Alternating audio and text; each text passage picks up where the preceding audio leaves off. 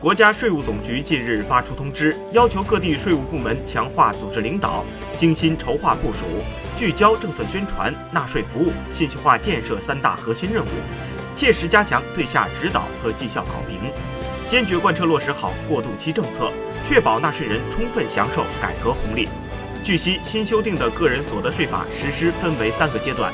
第一阶段，二零一八年十月一日之前为过渡期政策准备阶段；第二阶段。二零一八年十月一日至十二月三十一日为过渡期政策执行以及综合与分类相结合的个人所得税制实施准备阶段。第三阶段，二零一九年一月一日起为新税制全面实施阶段。其中，过渡期内工资薪金所得将先行执行每月五千元的减除费用标准，并适用新税率表。个体工商户的生产经营所得、企事业单位的承包承租经营所得也将适用新的政策。